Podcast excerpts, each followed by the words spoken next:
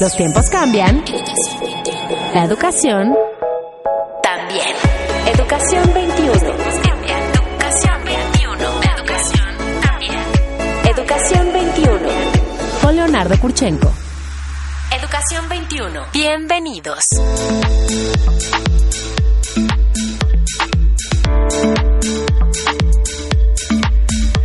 Señoras y señores, bienvenidos, muy buenos días, gracias por acompañarnos. Esto es Educación 21, este foro, este espacio abierto al diálogo, a la crítica, al análisis, a la reflexión de lo que pasa en materia educativa en México y en el mundo. Bienvenidos, gracias por estar con nosotros. Pedro Landaverde, ¿cómo ¿Qué tal, estás? Leonardo? ¿Cómo estás? Bienvenido, buenos días. Hoy están con nosotros, mire, con mucha frecuencia hablamos de, eh, de- del cambio educativo eh, y, de la irrupción brutal de la tecnología en educación básica. Y hablamos mucho de esto en, en primaria, en secundaria, eh, hemos hablado de, de- robótica, hemos hablado de coding, hemos hablado de el uso no de dispositivos móviles y de tabletas dentro de las escuelas, de estas crecientes plataformas que traen muchísimos contenidos y que se utilizan hoy prácticamente en todos los niveles de educación. Y pocas veces, porque pensamos que esa pues ya está por lógica, pues, pero no. pues que ya está tan allá y que ya está tan consolidada que,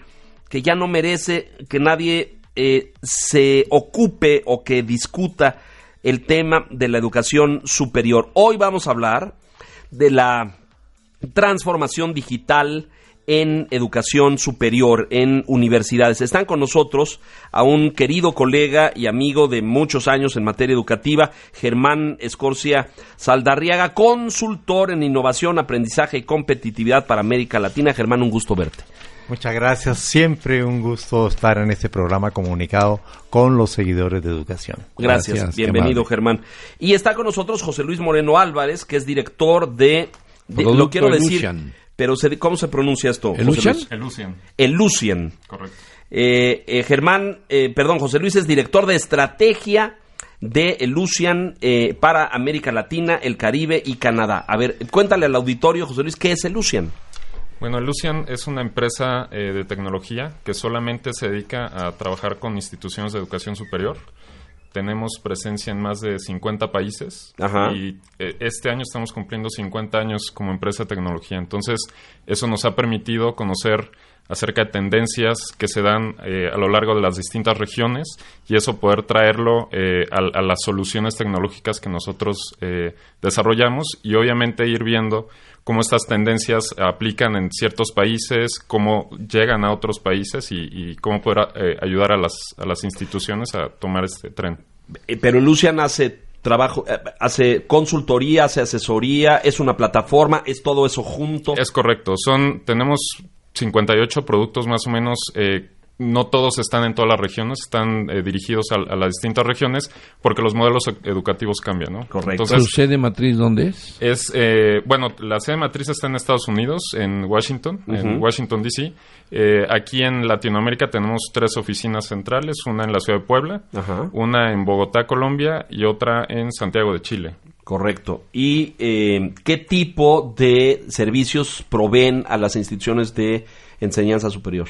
Hacemos toda la, realmente soluciones para la gestión académica y toda la parte de back office, eh, gestión financiera, eh, talento humano, eh, todo el tema de analíticos, automatización de procesos. Entonces es toda una gestión completa del ciclo de vida del alumno, desde que es eh, prospecto, el primer contacto con él, hasta que muere, ¿no? Hasta que regresa a la institución. Entiendo que cuando habla de gestión académica es todo un proceso de investigación acerca de tal o cual tema. Correcto, es, es desde, digamos, abarca los procesos de reclutamiento, admisión, inscripciones. Ah, también reclutamiento. Toda la gestión, sí, sí, sí, este, cuenta eh, corriente del alumno, eh, toda la, la gestión, toda la parte táctica, eh, procesos de investigación también y bueno, al- hasta la capa eh, estratégica, como decía, ¿no? Fíjate, dice aquí eh, en, en este impreso que Lucia nos proporciona, pero que es muy valioso, las principales áreas de influencia que tiene la transformación digital en las instituciones de educación superior. Ciudad universitaria, ¿no? Infraestructura de tecnologías de información y de comunicación. Administración de la universidad. Docencia, ¿no? Eh, este tema tan complejo que pues por años se por llevó en atención. expedientes y en papelitos, ¿no? La Este, docencia investigación y transferencia de resultados, acción de marketing, una de tus especialidades, Pedro, ajá. comunicación institucional. Dinos, Germán, tú que tienes el pulso de, de- del cambio tecnológico en la educación en el mundo, ¿cómo van las tendencias? ¿O dónde dirías que está eh, la, la- la- la dirección en este sentido? Cada vez más tenemos universidades que dan pasos en, este, en esta automatización de procesos, en, con- en contar con el apoyo de profesionales en esta materia. En realidad creo que estamos asistiendo todos nosotros hoy a un escenario de elevadísima complejidad, con cambio turbulento, con eh, ambigüedad por todas partes, con alta incertidumbre. Es el escenario en que estamos viviendo todos hoy. Cuando menciono esas palabras, esas cuatro, cambio, incertidumbre, complejidad y ambigüedad, mirémonos a nosotros mismos y nos daremos cuenta de que nunca nos preparamos para eso. No, sin duda. Nos preparamos para lo contrario, para la estabilidad. Estamos claros ahora. Entonces, ¿no define eso una crisis? Exactamente. Y eso es lo que está pasando. Las universidades van a tener que operar sobre un ambiente que se describe por estos factores, en donde además le aparecieron tecnologías de desarrollo exponencial. Son varias familias, la inteligencia artificial, Claro. muy de moda en estos Sí. días, pero ya es viejita, tiene más de 60 años. este, Lo que pasa es que ahora se va a hacer una realidad. Ahora se Germán. va a volver decir, realidad. la hemos visto en la ciencia ficción Claro, y en los claro. libros y en todas esas. Sí, pero ahora vemos que, Que ya llegó. que ya llegó está que- operando. Ya está ahí. O sea, para la Ciudad de México y muchos de los habitantes de- del país y muchos de América Latina, todos los días usan inteligencia artificial con un copiloto que sientan al lado en su coche para que los ayude a navegar por las calles, que Claro. es un Waze, que fue Claro. un videojuego, nació como videojuego, le pusieron inteligencia artificial Y y, se hoy nos guía por las calles, claro. se volvió imprescindible. Así es. Bueno, las universidades tienen que operar con estas nuevas tecnologías exponenciales que están afectando el ambiente en toda su dimensión. Inteligencia artificial, realidad aumentada y realidad Virtual, eh, las nuevas tecnologías que tienen que ver con Internet de las cosas, objetos comunicados entre sí que se conectan a Internet, ciudades inteligentes, grandes analíticas de datos, tenemos Big ahora data, ajá. sensores que generan toda clase de información como nunca antes tuvimos, que generan ese espacio que se llama Big Data y computación en la nube, todo es virtual, ya no necesitas ponerlo físicamente todo junto. Las impresoras 3D y los robots conectados. Todo eso está cambiando la forma de la economía y las empresas empiezan a ser muy distintas a como las vieron nuestros padres. En, en una generación ya no son. Nosotros vimos las grandes empresas del mundo como la General Sí, Motors, ¿qué tal? Hombre. imbatibles Y hoy- y, claro. todo eso. Y por décadas, el siglo por entero. décadas. Haz la lista hoy de las 10 primeras. Todas son tecnológicas y todas tienen 10 años o Bueno, 15 o por ahí. ¿Saben ¿no? qué atributo hay interesante? Son empresas inmateriales. Sí, no poseen nada. No, No tienen poseen bienes. nada. Uber. ¿Y qué eh, producen? Intangibles. Sí, servicios. No podemos eh, tocar también. lo que ellos venden. Claro. ¿Qué es Uber? No tiene ni oficinas. No, ni coches tampoco. Ni coches, ni No, nada. conductores, ni nada. Nada. No tiene garajes, no tiene nada. ¿Y La qué de los venden? hoteles, ¿cómo se ¿Y llama? qué venden? Airbnb. Sí, la de los- Airbnb. Airbnb. Tampoco tiene hoteles ni edificios ni nada, ¿no? Lo que vende no lo podemos tocar. La pregunta es entonces, ya vimos el escenario, las universidades, ¿qué deben preparar? Ah, ¿Qué carreras? ¿Qué habilidades? ¿Qué cosa? Entonces la transformación de las universidades es urgente, inmediata y de amplio espectro para poder generar personas que tengan capacidad de ser exitosas en estos nuevos Hijo, escenarios. tocas un punto porque mire, yo veo, y tú vas a muchas escuelas, Pedro, también, pero eh, veo, veo como una batalla en, en la básica por, por, por entender el Subsistir. cambio, por, por dar el paso, por entender, meto la tecnología en el, en el aula, capacito al docente, eh, están en esa lucha. Y luego veo a universidades, a lo mejor algunas que han entendido esto y que se han dado a la tarea, pienso en el TEC de Monterrey, por ejemplo, de forma muy clara, porque va eh, continuamente A la vanguardia. pues pensando, sobre todo pensando, no se sentó y dijo, pues ya somos una de las mejores de América Latina y aquí nos quedamos. Se dieron cuenta de que esto está cambiando. Y ¿no? eso es su acierto. Y fíjate que, que podría añadir que entonces le llega, si uno es un dirigente universitario, poniéndote los zapatos, mira lo que te llega. Adentro, la operación misma de la universidad y todas estas cosas, ya no es como la antigüita, con carpetitas y cosas de Vaya ese usted y selle su papelito en servicios escolares y esas cosas. Esas cosas, ¿no? Hoy son motores de inteligencia artificial, perfiles trazados con millones de datos tomados de todas partes sobre la actuación de las personas o el comportamiento y concatenación de las Bueno, la evaluación docente. Todo el Eso tema no de pasaba antes, ¿no? claro, Hoy los alumnos evalúan a sus maestros y yo veo a directivos tomando decisiones a partir de la evaluación de los alumnos. Eso no pasaba antes. Claro, y la segunda parte tiene que ver con que ahora yo tengo que repensar diariamente las carreras, las asignaturas, los programas. Todo el tiempo se hace eso. ¿Cómo, cómo, cómo dirían ustedes, eh, José Luis, eh, Germán, cómo, cómo ven el escenario mexicano en este sentido? Haciendo un, un, un análisis, yo veo a la UNAM eh, muy avanzada en unas áreas o dando pasos importantes en unas y luego eh, con, con procesos del siglo XX en otras, ¿no?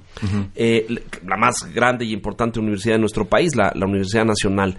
Las privadas también en su propia lucha, como tratando de innovar sus currículas y sus planes académicos, pero todavía con lastres de sistemas del pasado. Porque esto no es fácil, ¿no? A ver, Claro. a- a- hasta del siglo Claro. XXI en, en un semestre, no se puede, ¿no? Correcto, y, y yo creo que lo que mencionas es bien importante, es eh, el, el tema de si la institución va a adoptar tecnologías digitales para soportar su modelo actual Ajá. o realmente va a usar eso para adoptar Innovar. nuevos modelos Ajá, digitales, ¿no? Entonces, es, ese tema, yo No, creo... yo ahora que veo ahí, por ejemplo, pensando en la educación superior, una alternativa que está teniendo muy fuerte es toda esta educación en línea, donde particularmente... Bueno, ahí le entramos, ese es todo otro capítulo, ahorita le entramos a eso. Pero yo creo que tocas un punto central. Utilizo la tecnología, de punta incluso, para renovar mis procesos o solamente eh, eh, o utilizo la tecnología para renovar mis planes de estudio, Correcto. mi visión de la realidad. Exacto. ¿Cómo estamos? ¿Cómo dirías tú? Bueno, eh, puedo comentar una... eh, eh, en un programa de este formato es muy interesante hablar de estas cosas. En una entrevista el ministro de Economía Digital de Italia decía aquí en Cancún que hubo una cumbre de ministros respecto, para sí. hablar de, de para dónde llevar la nueva economía y todas estas cosas. Entonces tenían un gran problema que era la libertad de Internet y el futuro de Internet. Esos dos problemas eran muy importantes. Y tenían otros dos temas que los llamaron nuevos trabajos y nuevos empleos. Cuando entraron en los temas empezaron a darse cuenta y decía ese ministro de, de Italia, estas tecnologías, todo esto que está cambiando tanto, pone a todas las naciones en la misma línea de partida. Si nosotros le llevábamos a ustedes en México Ventaja, unas claro. ventajas, sí. Es que ahora se volvieron cero y tenemos que volver a empezar. La tecnología equipara, Germán. Claro. Te, te empareja Claro, ahí. porque, Democratiza. porque él- ellos decían, dice, yo no tengo en Italia los técnicos en inteligencia artificial que vamos a requerir y ustedes tampoco. Entonces tenemos que arrancar ahorita al tiempo Y prepararlos. y prepararlos. Entonces, es interesante esa observación porque dice, no es que tengamos ahora países que van mucho más adelante, sino que tenemos fíjate, una oportunidad de equilibrio de- como Fíjate nunca lo, lo lo importante de esto, cuando tú dices nueva economía, y es el punto de fondo al que te estás refiriendo ahí, eh, eh, eh, y, y si citamos o hacemos la referencia a Marx y su análisis de la economía en el siglo XIX y los cambios que tuvimos en el XX. Es decir, los países de avanzada eran los que tenían los medios de producción, ¿no es cierto? Ahí, Aquellos que tenían la tecnología, los que fueron punta en la revolución industrial, Inglaterra, Alemania, Estados tal, tal, tal, y empujaron grandes modelos de... Y estábamos el tercer mundo, que consumíamos eso y que éramos dependientes, no teníamos la tecnología para tener la máquina que cortara el trigo, pero la tenía Alemania, o la máquina que produjera eh, los coches, etcétera. La tecnología borra eso por completo y nos pone todos en la línea de partida, ¿no? En la, en la ¿Qué línea es de lo que meta. está diciendo Germán? Claro, y dice un, un chavo en Tlaxcala con una computadora. Puede ser tan potente como uno en Londres, Ya ¿no? lo O en. Berlín. Así de claro. Entonces, es interesante porque intelectualmente también todas esas dependencias y esas telarañas que teníamos y todas esas cosas en las generaciones nuevas desaparecen.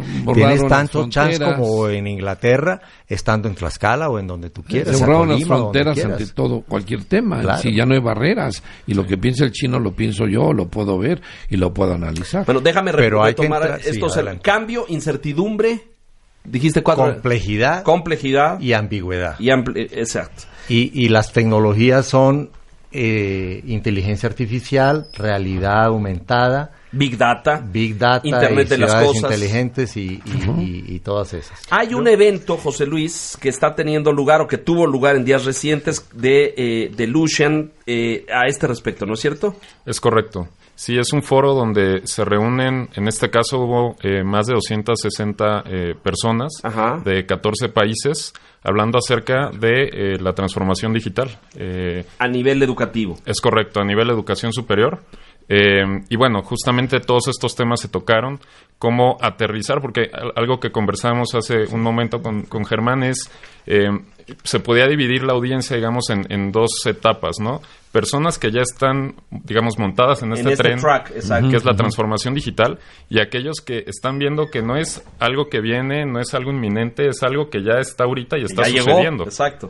como eh, Germán lo mencionó hace un momento. Entonces, correcto. Leonardo, tú y yo, ¿en cuál estamos? ¿En qué etapa, hijo? Pues, Digo, mira, buena pregunta ante el auditorio, pero muy tú- cerca del asilo, Peri, pero... este- no, No estamos- está- que descobijes, no. eh, no, yo creo que, es, mira, el único mérito que a lo mejor podríamos tener es que tenemos la apertura de ver este, esta realidad, Pero es que este es cambio. inalcanzable. No Va cerrar la puerta rápido. y abrazarlo, ¿no? Es Pero decir, déjeme proponerles una, una idea que es interesante para vernos hacia el futuro. Con todo esto y estas nuevas tecnologías y todas estas cosas, se habla mucho, por ejemplo, de que la inteligencia artificial va a sustituir Ah, una un serie de tema, empleos y eh, a eso hay que Ah, dedicarle un programa. claro.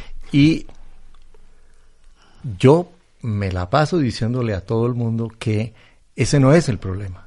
El problema es que esa, esa misma tecnología va a crear tres veces más nuevos empleos de los que modifica. Y que lo que pasa es que Pero no tenemos la gente formada para llenar Esos nuevos empleos. Bueno, y además tenemos el esa es la temor. verdadera crisis. Germán, tenemos también el temor a eso, es decir, nos ponemos barreras con el miedo de decir, híjoles, si no tenemos esa capacidad y esa visión de lo que... Es que lo que acabas de decir es muy importante. Claro, ¿eh? Claro. Yo con muchas personas con las que hablo dicen, mm, satanizan la tecnología y la digitalización y no. porque no han podido ver eso que tú dices. Pero a ver, aterrízamelo un poco. Bueno, Ponme un ejemplo par- Nos tenemos práctico. que mover a una siguiente órbita, que es más justa para los seres humanos, que explota las verdaderas capacidades de un ser humano, que es la órbita de la imaginación. Nos movemos de la información y los datos. Recuerdan que hablábamos de la sociedad de la información Así es, así es. y el conocimiento. Nos movemos, pienso yo, propongo, hacia la sociedad de la imaginación Y y, la la, creatividad. creatividad, en donde el ser humano es deslumbrante, donde tiene cosas inigualables. No importa en qué actividad estés, ¿Podrías siempre esa va a ser la particular, diferencia. concreto, a partir de esa visión? Digo, Claro. sobre todo pa- para que el radio escucha entienda y no diga, bueno, estos cuates, ¿no? Este, ¿Qué tienen ahí? Sí, en el- bueno. en el- ¿no? Doy un ejemplo rápido. Eh, hace unos días comentaba yo que nos pusieron dos fotografías de un BMW rojo. Una era una foto real del vehículo y otra era una animación hecha en una computadora. Y nos pidieron, escoja Distingue. cuál es la real, el, el auto real. Sí. Todo el grupo consistentemente escogió la hecha en computadora, porque el El cálculo digital. que el, jo- el joven hizo sobre las sombras y las luces y todo eso, lo hacía parecer tan real que todos nos fuimos por ahí. Entonces todos escogimos algo que no existía como si fuera lo real. Y el trabajo que hizo ese jovencito es de animación digital, que hoy está presente en toda la industria del cine. Totalmente, claro. De las últimas peli- de las Todos. 20 películas más ta- taquilleras últimamente, Tienen animación digital. 18 tenían animación digital y las otras dos eran pura animación digital. ¿Eso que genera? Una carrera que genera dinero como si fuera produciendo en el campo completa, o claro, en una claro. industria Ajá, con ajá, grasa y tornillos. Y ese joven genera valores adicionales, genera propiedad intelectual y genera espacios nuevos. ¿Qué creen que pasa ahora? El cine y los videojuegos se están fusionando. ¿Por qué? Porque ambos dependen de la animación digital. Claro, claro. Entonces, un chavo con una computadora que hace animación digital, hoy es un gran contribuyente a industrias muy crecientes como la del cine o los videojuegos, que en suma crecen al 18% anual. Casi nada está creciendo así. Entonces, la mente del chico es un territorio de producción Y sola- mayor ahora que el- deja- déjame el llevar suelo. tu ejemplo, Pues sí, porque solamente has hablado de la industria del entretenimiento. No, no, pero podría ser Pero tú, miles. pero tú Ahora lleva ese pensar, conocimiento, esa aplicación al terreno educativo, que es el nuestro, por ejemplo. Tú ponle, y lo digo siempre porque ya alguien lo ha de haber, haber inventado y uno va lento porque pues no soy ingeniero, pero yo me imagino una clase, yo- tú estudiaste la célula, ¿no es cierto? Y la mitocondria, y la membrana sí. y todas esas cosas. Bueno, Correcto, ahora que te pongan encima un visor de realidad virtual y te metan a la célula y veas ahí todos los componentes de la célula y que el núcleo es tal y que la membrana es, es de grasa y es, es permeable y que por ahí entran cosas, en vez de que te lo explique teóricamente un maestro, que tú lo vivas. Tú imagínate un videojuego en la escuela, en primaria, para entender eh, eh, la orografía de tu país, ¿no? O la, o la hidrografía, que te lleve por los ríos, y lo vas haciendo en un videojuego. ¿Cuánto a que te aprendes los nombres No, claro de los ríos? sí. y- Y ahí está lo que dice Germán, la aplicación práctica. Es decir, tú acabas de decir una cosa muy interesante, pero ya todo muy elaborado. Aquí lo interesante es quién va a elaborar eso. Bueno, está en Ahí es donde se van a Ya. generar las Yes. fuentes de trabajo. Yo quiero entender, Claro. es que esto, a ver, el que va a producir es muy es el interesante joven, el que Claro, los docentes claro. y el docente no se va a quedar afuera, va a tener Le que aportar al- y va a tener a- que hacer esos escenarios. utilizando. Ahora sí ya entendí un caso así como el del BMW. Ahorita te voy a contar uno. Qué bueno de- que de- me lo has dicho. Ahorita te voy a Maestros, contar uno óiganlo. de Pedro, tu hijo, que no me hizo caso Bueno, cuando le dije que aplicara sus conocimientos. Espero que te esté oyendo. hacer- no, claro que no. Ese está comprando boletos de avión en la madrugada. este, va- vamos a hacer una pausa. Ahí está fuente. Estamos hablando del, eh, de la eh, tecnología en la educación superior. Eh, eh, está aquí con nosotros el eh, querido maestro Germán Escorcia. Está con nosotros el doctor José Luis Moreno. Mensajes, volvemos. Escucha el podcast de Educación 21. wradio.com.mx. Educación 21 vive en línea. Podcast wradio.com.mx. Educación 21 con Leonardo Kurchenko. Regresamos.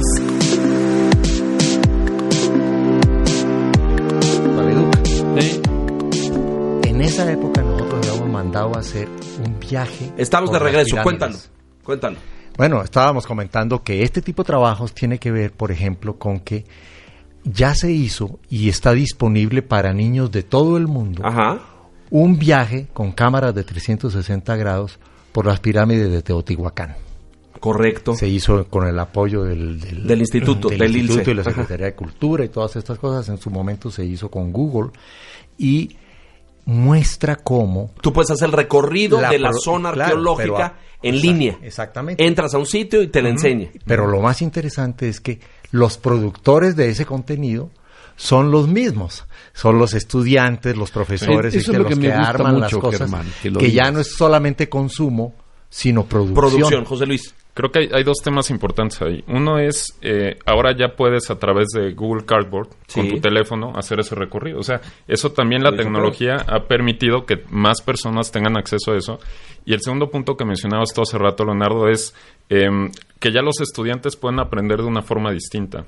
Y algo que, que yo creo que es básico en esta conversación, en este tema, es el, la, la distancia entre lo que consideran las instituciones que el estudiante requiere y lo que el mismo estudiante está requiriendo. Porque muchas veces, en, en términos específicos de la, de la transformación digital, las instituciones consideran que el tema más importante es esa experiencia del estudiante, ¿no?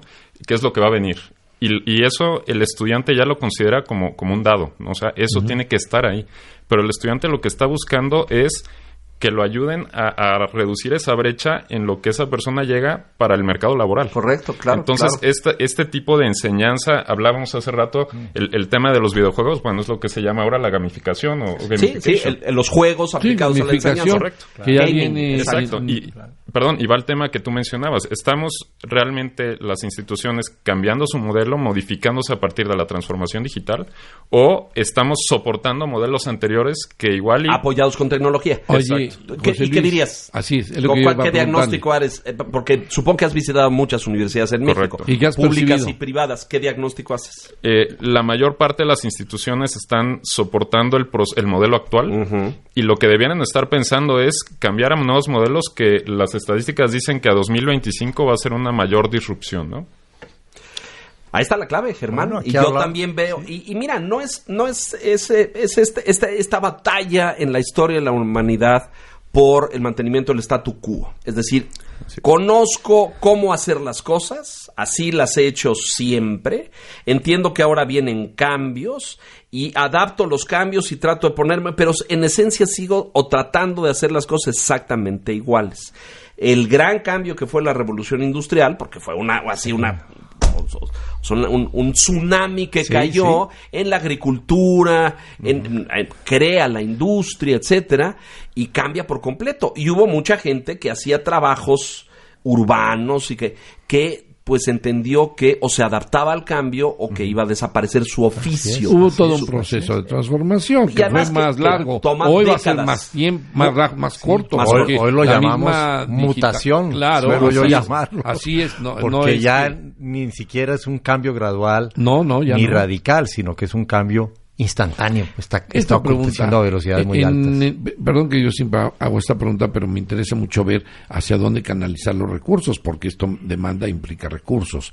Correcto. Entre lo público y lo privado, eh, hablando de instituciones de educación superior, ¿qué perciben?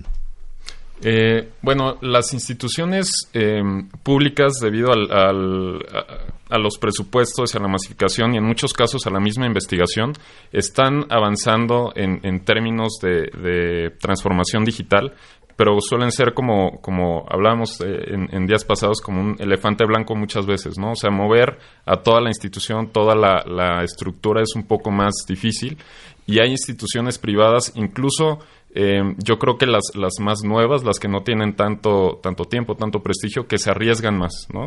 Y pueden decir, vamos a intentar este nuevo modelo de, llamamos, gamificación o aula invertida o modelos distintos más allá de la, de la adopción de tecnología para ser disruptivos y, hacer- y generar una diferencia, ¿no? Entonces, yo creo que eh, es un tema y también lo conversábamos es importante alcanzar a, a- a quienes toman esas decisiones en las instituciones. Esto creo que no, no tiene gran diferencia si ya sean públicas o privadas, para que se entienda la importancia de esta transformación digital. O sea, no es subirme al tren como decíamos hace rato, es ya están muchos arriba, tengo que estar arriba y si no me va a atropellar, ¿no? Claro.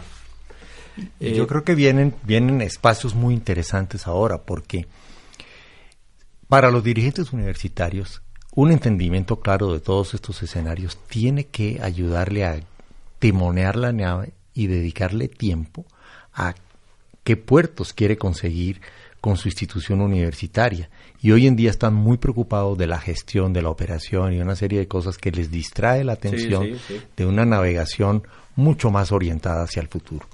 Pero desciende toda la cadena, tiene que cambiar los decanos de facultad, los directores de carrera, los maestros de asignaturas y todo eso, y los estudiantes.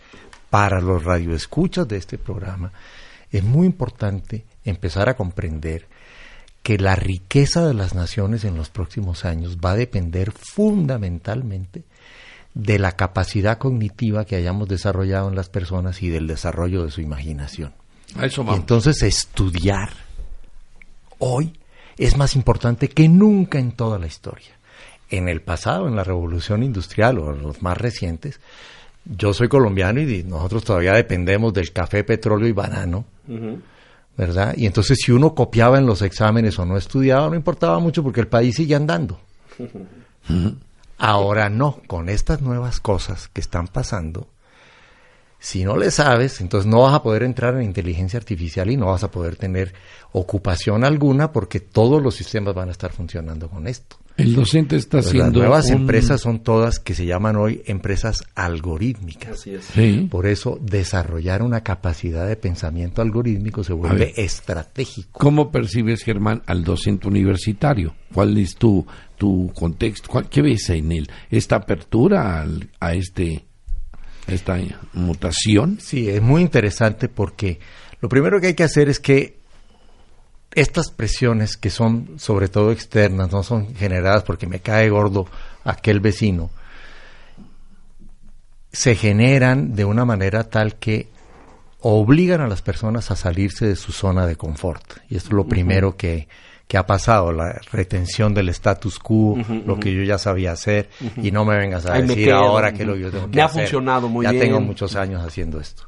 Lo segundo es empezar a comprender estos nuevos escenarios para dónde van y empezar a entender y aprender permanentemente. Entonces pasa con muchos docentes universitarios que no estudian más porque ya saben mucho de lo que tienen que hacer No, y yo, se yo te lo diría porque en México es un problema, Claro. pero no es exclusivo en México, es en toda América Latina y en eso, es decir, el docente, porque co- como esto está relacionado tanto con lo laboral y lo laboral tiene que ver con el ingreso, ¿no? Entonces, pues ya logro el grado, tengo el ahí, yo soy maestro de básica, me asignan una asignatura, tengo alguna cosa y ahí y ahí me Ahí me quedo. quedo. Claro. Eh, y, y- y lo que tú estás diciendo, que me parece de una enorme profundidad, este cambio de paradigma obliga a los señores docentes a desaprender lo aprendido y aprender nuevas eh, alternativas. Y, y ser innovador se vuelve como la fase superior de, de este proceso. Sales de la zona de confort, te enteras lo que está pasando, aprendes más y te vuelves innovador. Y eso genera los nuevos espacios de desarrollo para eh, toda la vida eh, universitaria. Miren lo que va a pasar. La mayor parte de estas nuevas empresas que no entendemos bien, que llamábamos intangibles y cosas Sí. de ese estilo, van a generar los empleos de los próximos 20 años. Sí. Y muchos de los que están hoy en una organización empleados van a tener que regresarse a estudiar. Entonces a la universidad le viene otra crisis, Otro. que es, ¿cuándo fue la última vez que viste a tus egresados? Claro. Pues hace rato que no, en las fiestas. y ahora se te van a volver alumnos permanentes de la universidad porque todos van a tener que estar estudiando otra vez. Entonces, Actualizándose. Los, tamaños de las universidades y todas estas fórmulas nuevas Y sobre todo esto que hacen que el proceso de aprendizaje sea una actividad y, y las, continua. y todo el las tiempo. plataformas. Eh, hagamos una reflexión sobre esto, ¿no? Muy Es bien. decir, que es Coursera, sin duda, ¿no? Hoy tiene 17 millones de estudiantes en el planeta y no tiene campus, ¿no? Es decir, Lleva en la misma línea de lo que dijimos hace un Eh, momento. pero retoma contenidos de todas las grandes universidades prestigiadas del mundo, de la Sorbona y de Stanford y de Harvard y de Oxford, etcétera. Muy bien, perfecto. Pero esto que estás diciendo, Germán, que es le- el regreso a la educación permanente, o lo que en algún momento yo, yo, yo trabajé en los 80 en la Universidad La Salle, y ahí el departamento se llamaba Educación Continua. Correcto. Y era los posgrados o los cursos de actualización que dabas a los ya egresados. Muy bien. Ahora regresa todos estos por la necesidad de ponerte al día. Pero a lo mejor no regresan físicamente, ¿no? Regresan virtualmente en línea. Eso va a ser lo que Exacto. Exactamente, eso es Y lo que se espera. Y es el tema que hace rato hablábamos del concepto del estudiante toda la vida, ¿no? Ese estudiante, una vez que egresa, eh, va a tener alguna necesidad de actualizarse. Esto que mencionabas de desaprender, Ajá. no solo es un tema de los docentes, es un tema de todos en, en el ámbito laboral. culturalmente, Porque claro. llegan todas las nuevas tecnologías y, y lo que aprendiste hace 5, 10, 20 años, eh, incluso hace 3 años, puede ser ya obsoleto, ¿no? Entonces es importante este ciclo eh, contemplar ello. De hecho, los promedios de edad de los estudiantes por mucho tiempo se mantuvieron en los 20, 24. Sí, hoy vamos a tener estudios de 40 y de 50. y de o sea, tenemos futuro, Peri. Esta cabecita blanca que ven ustedes aquí, ¿Por que es un nombre mayor. así a es- Germán? No, te estoy diciendo. Qué a ti. mala No onda, hagas. eh. Perdón al invitado. Mil disculpas, No, no, por no, favor. eh. Si no te cabe, no repartas, mi hermano. Esto es para ti. Ya me esta agarraste esta cabecita blanca es, tie- tiene un posgrado en línea. Yo no he estudiado en línea, no, no he tenido esa experiencia. Me, me- me da miedo, ¿eh? Porque no sé cómo funciona. Pedro ya hizo un posgrado en línea, Y tiene una maestría. el futuro de las universidades, ¿eh? en línea, porque miren, yo coincido mucho en lo que ustedes dicen, habrá siempre resistencia, esos van a ir saliendo, van a regresar, pero también voy a decirles una cosa, yo que estoy en muchas universidades también, hay muchas que no han visualizado esto, que se resisten. Ese es el peligro. Ese es un tema Pues están que yo veo condenadas, área de yo, ¿no? oportunidad, en tanto... Por eso me gusta mucho el planteamiento que tú haces. No es que venga la tecnología a desplazar, está dando más áreas de oportunidad, está dando más vida a la universidad. Y es donde yo creo que los docentes tienen que estar oyendo esto. Sí. Pero no lo han visto, te lo digo en serio. Pero es una eh, aproximación inteligente. que tiene que dar toda la comunidad que está relacionada con la educación y que mm, creen como educación va a estar presente en todo, pues es toda la comunidad, incluye amas de casa y todo lo que ustedes quieran. Todo el mundo tiene que estar pensando. Yo proponía en alguna época en una campaña política en Brasil, se llamaba Despierta Brasil, Acorda Brasil, y decíamos, el símbolo de la campaña era un relojito despertador que marcaba las 7 de la mañana y decía, toda persona en todo el país a las 7 de la mañana tiene que pensar, hoy yo qué voy a hacer por la educación. La de mis padres, la de mis hijos. Casi nunca se piensa en la de mis padres, mm. la de mis hijos. Veo una inspiración de, mis colegas, etcétera, ¿no? Un poco todo el tema de yo tengo que estar preocupado por la educación todo el tiempo permanentemente. Entonces ya no es un asunto solo de las instituciones, sino de los individuos. Entonces, para los radioescuchas, entender bien que tienes que estar preocupado por la educación cerca de las instituciones que proveen esos servicios y apoyándolas y ayudándolas y haciendo que eso funcione bien. ¿Cómo, ves tú que recorres América Latina, Germán, y que ves, ves Colombia, tu país, y conoces Brasil, y ves Argentina, y evidentemente conoces México, etcétera? ¿Cómo, ¿Cómo estamos ahí? Estamos más o menos todos en el mismo nivel, hay unos que han dado unos pasitos más para adelante, unos que van más rezagados. ¿Cómo ves el panorama? Sí pasa eso, en algunos temas algunos países van un poco más adelante, hay otros que se atrasan un poco, depende mucho de cómo sus dirigentes tanto en las empresas como en el gobierno eh, abordan eh, estos temas, ¿no? Eh, un acontecimiento reciente es que el nuevo presidente de Colombia fue antes, fue antes el director de la estrategia que se denomina economía naranja de las economías creativas para toda América Latina. Entonces puso eso como el radar para guiar la nueva administración de un país que viene de muchas dificultades. Todo el mundo sabe cuáles son. Entonces, ¿cómo poner un norte y orientar hacia allá? Entonces, mucha acción se espera que se va a tomar en esta administración en estos temas. Otros países dan algunos saltos atrás. Yo creo que México ha tenido la suerte de la proximidad con la alta tecnología, en el marco del Tratado de Libre Comercio con América, con, con, Estados Unidos y Canadá, por supuesto, que, y, la, la, gran eh, situación de vasos comunicantes que tiene con las empresas de alta tecnología en muchos sectores estratégicos del país, aeroespacial, industria manufacturera, etcétera, todas estas cosas. Y entonces aquí ha habido una presión sobre la calidad de las instituciones de educación superior mayor que en otros países, porque el nivel de exigencia del tipo de trabajo que te ofrecen es mayor, es mayor que en otros países. Entonces aquí hay una condición que ha exigido al sistema universitario mexicano desarrollos acelerados y de mayor calidad que en otros países. En otros países. Claro. Entonces, eh, eh, pero como decíamos ahora, el reto está en que estamos todos en la misma línea de partida y tener un Consejo Nacional de Inteligencia Artificial, por ejemplo, es algo que algunos países están planeando, es un poco la preocupación de que el tema toca todas las esferas de desarrollo de una nación y hay que planearlo, hay que desarrollarle capacidad humana, recursos, Fíjate, por ejemplo, yo no estoy, eh, pero he visto escuelas de medicina y tú conoces varias eh, en, México, pero que están en este reto eh, terrible porque ahí están habiendo cambios por segundo, cada instante. O sea, yo he visto médicos hoy que le explican a su paciente en una tableta, este, no solamente la intervención que van a hacer, sino luego le muestran el video de lo que hicieron en la tableta. Eh, nadie nunca, así te operaban, te cambiaban una cosa y te decían que habías quedado bien y había una etapa de recuperación, pero nadie te mostraba una imagen interna del cuerpo de cómo había quedado la prótesis, el tornillo o el conducto. Oye, eso pasa. Tú imagínate la revolución en las escuelas de medicina, decir la cirugía a distancia, la robótica en el quirófano. O sea, allá bien, está habiendo una revolución gigantesca. Me pregunto cuántas universidades están, y tú hablabas de recursos hace un rato, pero cuántas universidades están viendo este panorama y, entendiendo que esto es aceleradísimo, ¿no? En una cafetería de hospital pasé por un grupito de estudiantes que estaban juntos ahí trabajando de de medicina, ¿no? Y yo oía un ruido raro, un tac, tac, tac, tac, tac, una cosa. Entonces me acerqué y dije, ¿qué hacen? Dice, estamos diseñando un animal. Ah, caray. Y dije lo mismo. Ajá. Y me dijeron, es para aprender las cargas y los esfuerzos sobre la articulación.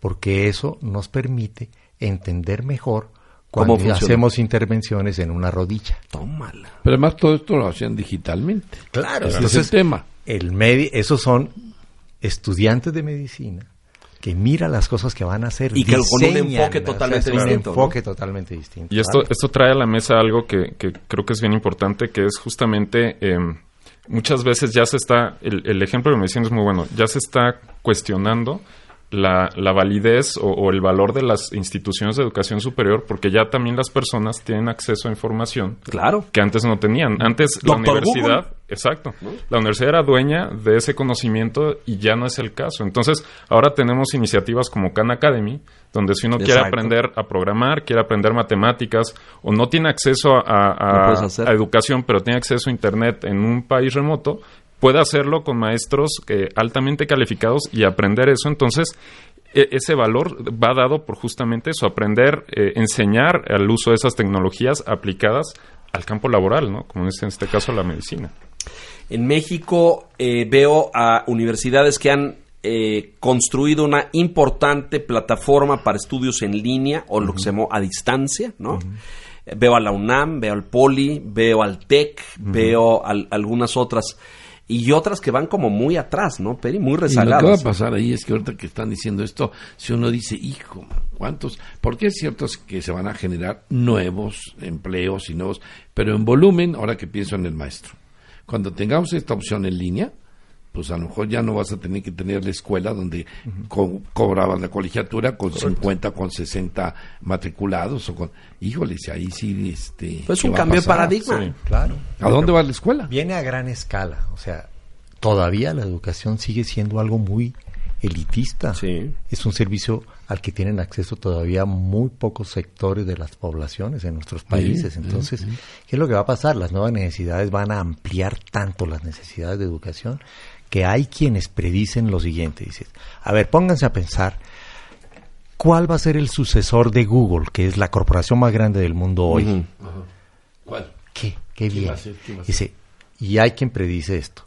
Tenemos en la mesa piezas que están desconectadas entre sí. Wikipedia, Facebook. Facebook dice que eh, la mitad de sus eh, de las personas que se eh, que usan su plataforma la usan por un promedio de seis horas diarias, pero no están aprendiendo.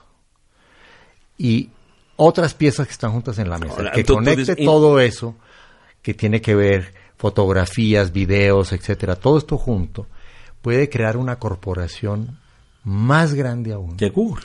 Que Google.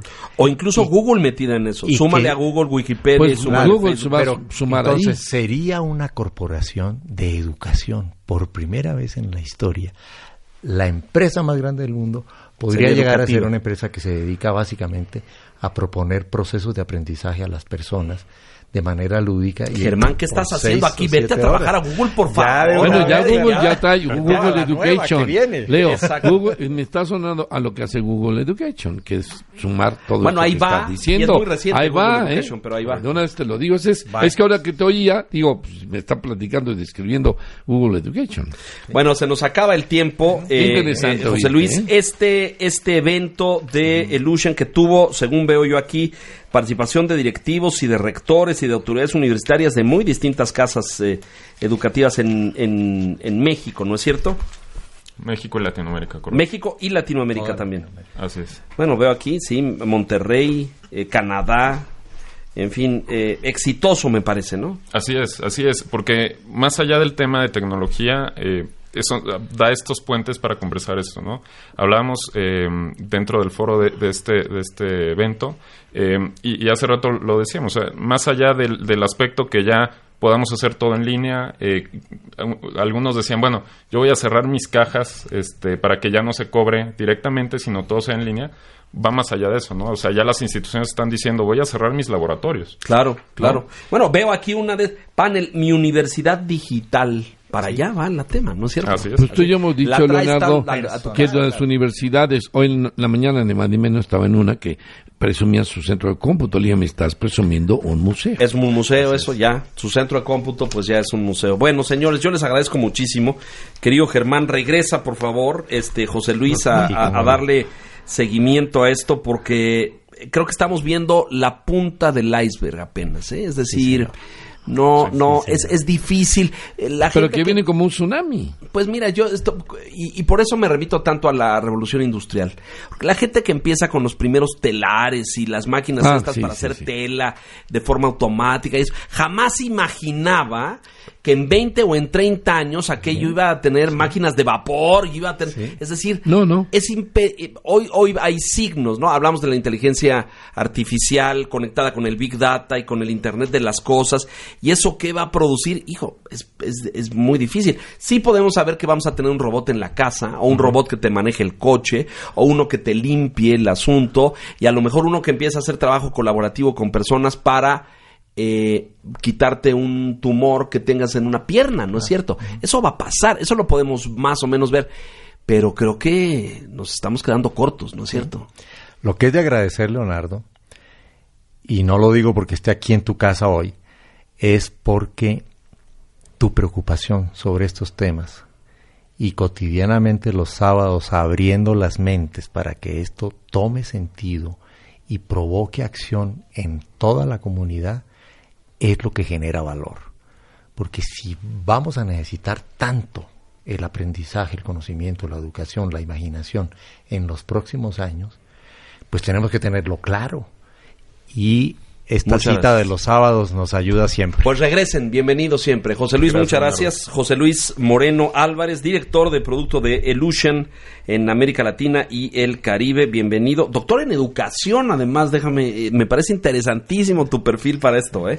Eh, gracias. Y querido Germán, Germán Escorcia, consultor en innovación, aprendizaje, competitividad en América Latina, siempre en su casa, bienvenidos ambos. Gracias. Pedro Landaverde, buen día. Gracias, que les vaya muy bien. Gracias, señores. Soy Leonardo Kurchenko. Esto es Educación 21, la misma hora, aquí mismo en W la semana entrante. Hasta entonces, gracias.